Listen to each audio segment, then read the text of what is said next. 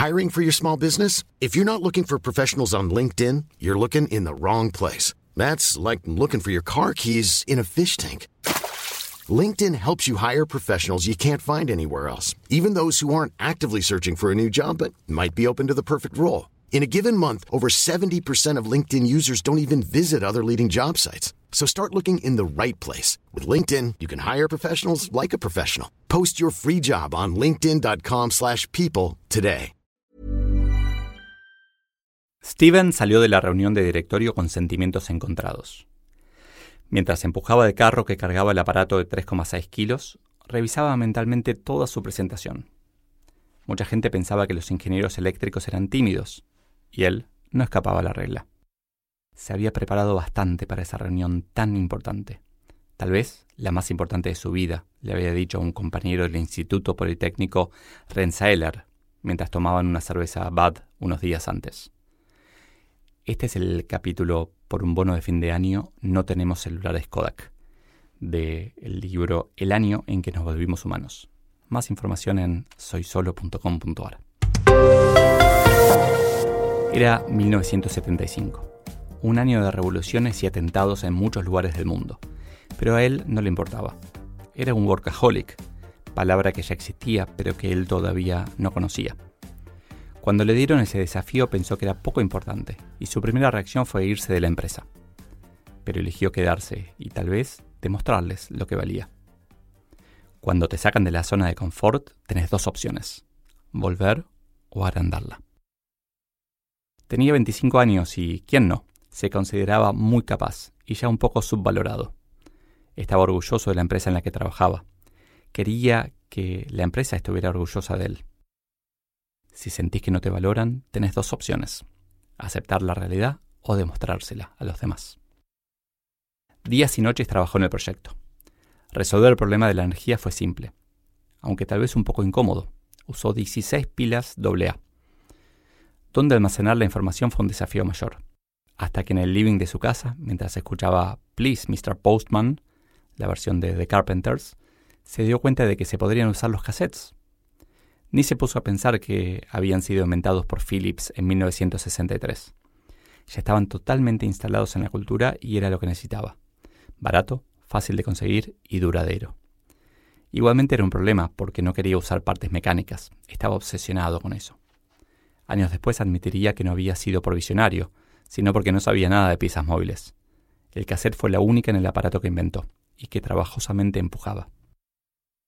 Cuando no sabes algo, tenés dos opciones.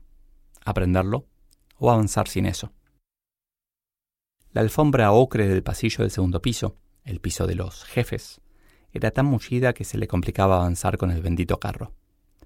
Se notó un poco enojado. Se había propuesto transmitir pasión por su invento, pero por la falta de práctica de oratoria solo atinó a decir Creo que es óptimo y lo hizo con el mismo tono monocorde con el que había pedido un café y dos donas aquella mañana. Si no vemos la pasión en otro, hay dos opciones, que no esté o que sea introvertido. A medida que avanzaba, veía en las paredes fotos de Henry Strong y su socio, los fundadores, y varios de los inventos de la empresa. Qué contento se había puesto cuando le ofrecieron ese puesto, recordó. Tantos sueños, expectativas y entusiasmo lo llevaron a alquilar un departamento en Rochester, bien cerca de la empresa. Mirando esa foto se sintió más alegre, más satisfecho. El directorio había visto con sus propios ojos lo que su máquina podía hacer. Era magia, un punto de inflexión hacia posibilidades infinitas. No podía fallar. Siguió avanzando ensimismado en sus pensamientos cuando rozó a una mujer que iba algo distraída, con un café en la mano. Deshaciéndose en disculpas, dejó de pensar en su presentación y se abocó a limpiar la alfombra.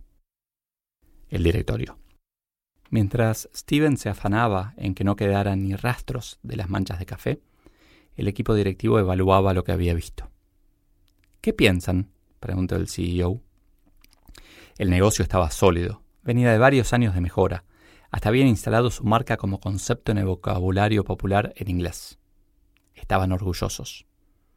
El CEO, tranquilo, podía aplicar, sin las presiones de los resultados, lo que su experiencia como gerente le había dado.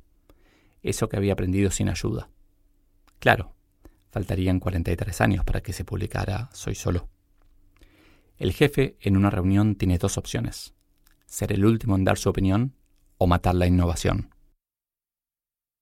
Me parece un invento genial, dijo el director de ingeniería. Nadie se sorprendió. Steven Sasson estaba en su equipo y seguro lo había ayudado a prepararse. El director de marketing no pudo ocultar su cara de fastidio, pero el que habló fue el de finanzas. Me parece una máquina muy cara, mucho peor que las que venimos vendiendo desde hace décadas con tanto éxito. Tendría que ser más económica y liviana, por favor.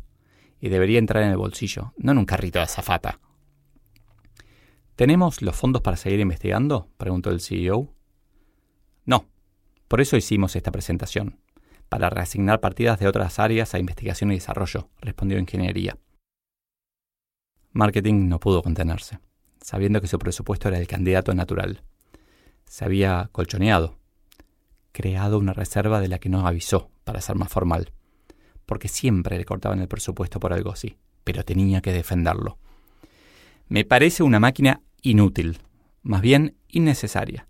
Los clientes están felices, las encuestas dan fantástico, vendemos millones de productos baratos, nuestros competidores no nos llegan ni a los talones, y nuestra marca es parte del vocabulario de muchos.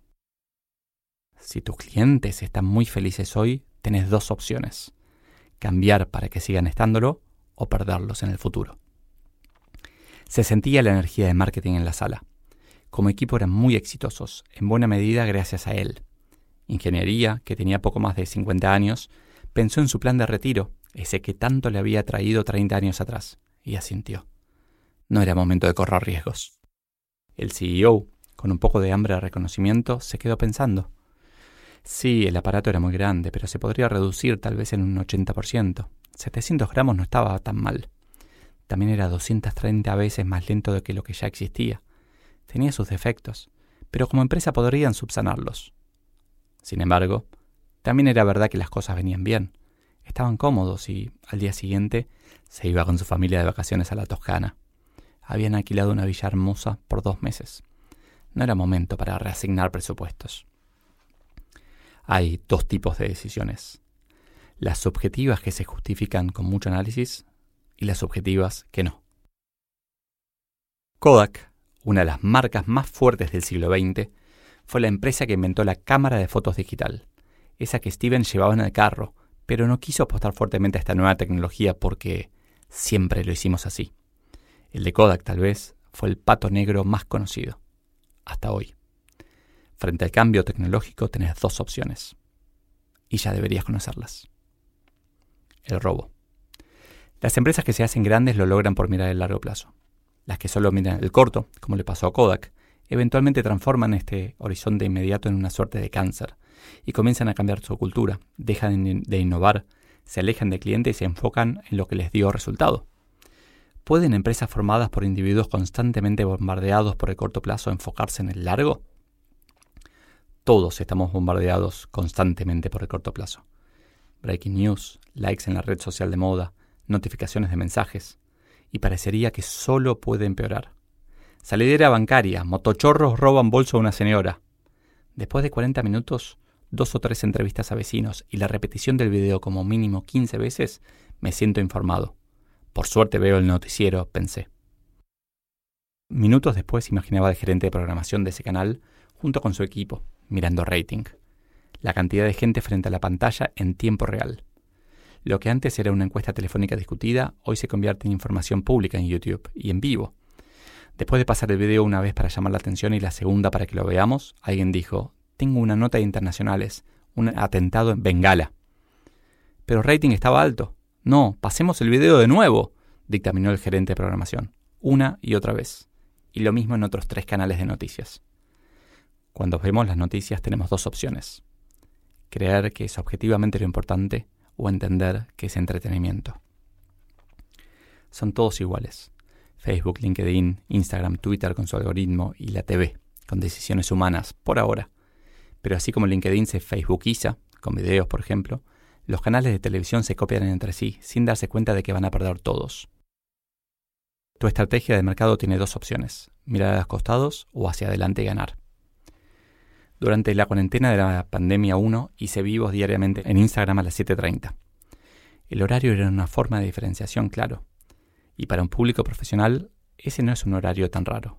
Pero nadie transmitía en vivo. Comencé con unas docenas de asistentes y rápidamente pasé los 100. Llegué el 10 de junio a 150.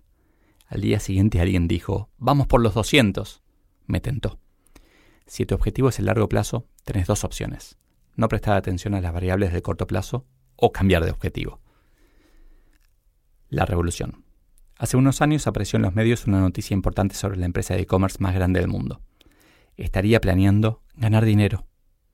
Los analistas de Wall Street, los hijos de los que le pedían a Kodak mejores resultados cada trimestre y que aún no pidieron disculpas, no terminan de entender cómo Jeff Bezos, fundador de Amazon, creó una empresa que perdió 1.600 millones de dólares en sus primeros cinco años, para prácticamente no ganar nada en los siguientes 15.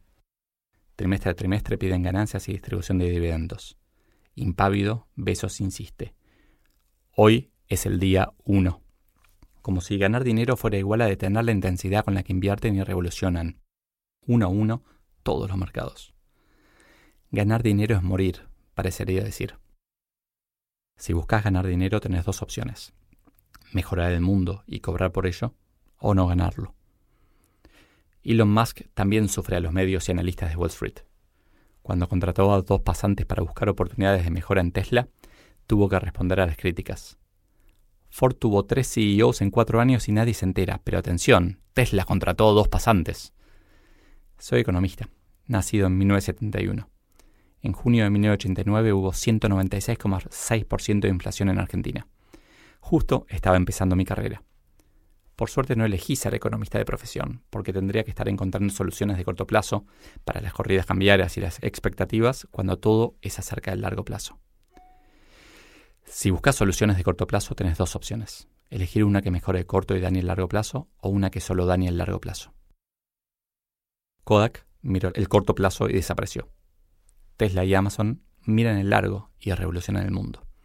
Y son desde hace años dos de mis tres acciones preferidas pero tienen que soportar las críticas de los analistas y los medios, que lo único que quieren es el corto plazo. Y se olvidan de que mirar el largo plazo garantiza el corto plazo en el mediano plazo. Las opciones son dos, y ninguna es evidente. Mirar el corto plazo, ser felicitado y perder, o mirar el largo, ser criticado y ganar. Para ser honestos, Steven Sasson no llegó a presentarle su invento al CEO. Kodak lo frenó antes pero en 2009 le dieron la Medalla Nacional de Tecnología e Innovación de los Estados Unidos. Hay que tener un poquito de paciencia. El largo plazo tiene dos opciones. Llega o llega.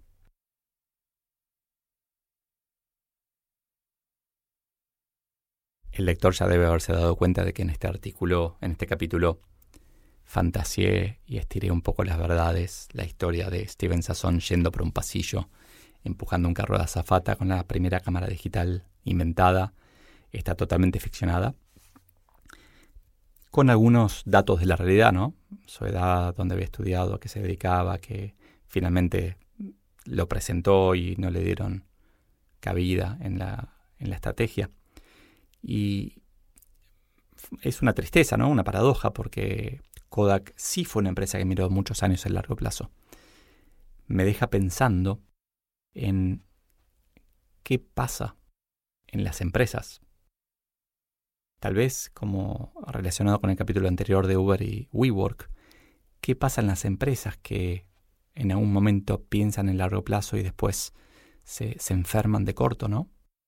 Tal vez son, como digo acá, los analistas de Wall Street exigentes, que, eso es lo que los educaron, eso es lo que creen que tienen que pedir eso es lo que creen que tienen que mostrar, resultados de corto plazo, y es toda una cadena de, contagio de corto plazo.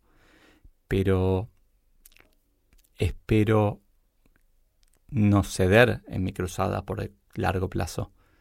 Espero que no me pase eso a mí y espero que no te pase tampoco. Que entiendas que pensar en el largo plazo y actuar en el corto plazo es clave y está buenísimo. Está buenísimo. Gracias por escuchar.